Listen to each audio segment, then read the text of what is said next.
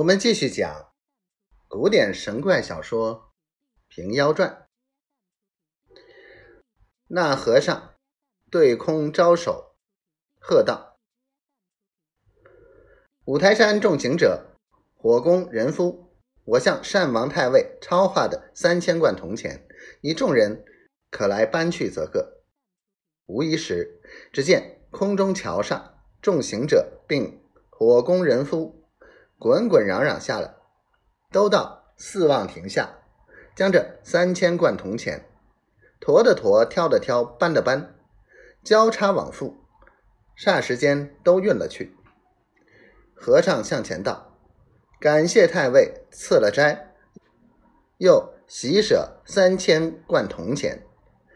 翌日如到五台山，贫僧当会众僧，撞钟敲鼓。”撞翻宝盖，接引太尉。贫僧归五台山去也。和尚与太尉相辞了，也走上那金桥去。渐渐的去得远，不见了。空中起一阵风，那金桥依旧化作一卷经典，随风吹入空中去了。太尉甚是喜欢，叫从人焚香礼拜。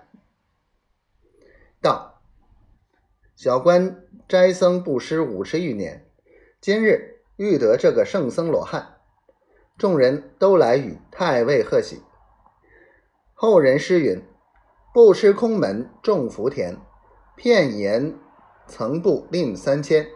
长安多少饥寒者，何不分些救命钱？”从此，善王太尉一家人人都生在。圣僧担子和尚把担子和尚的一个名头，霎时传播京师，并不知有旧名担子二字。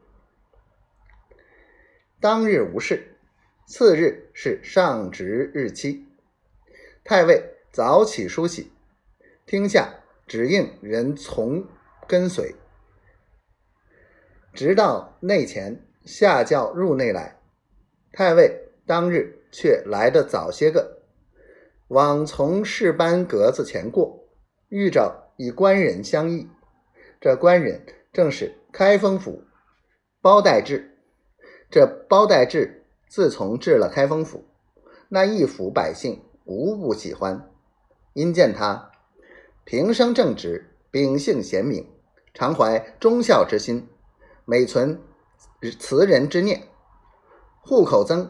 田野辟，黎民送得满街渠；词颂简，盗贼浅。父老讴歌宣示景，攀援结邓，名标青史播千年。乐石卷碑，声震黄堂传万古。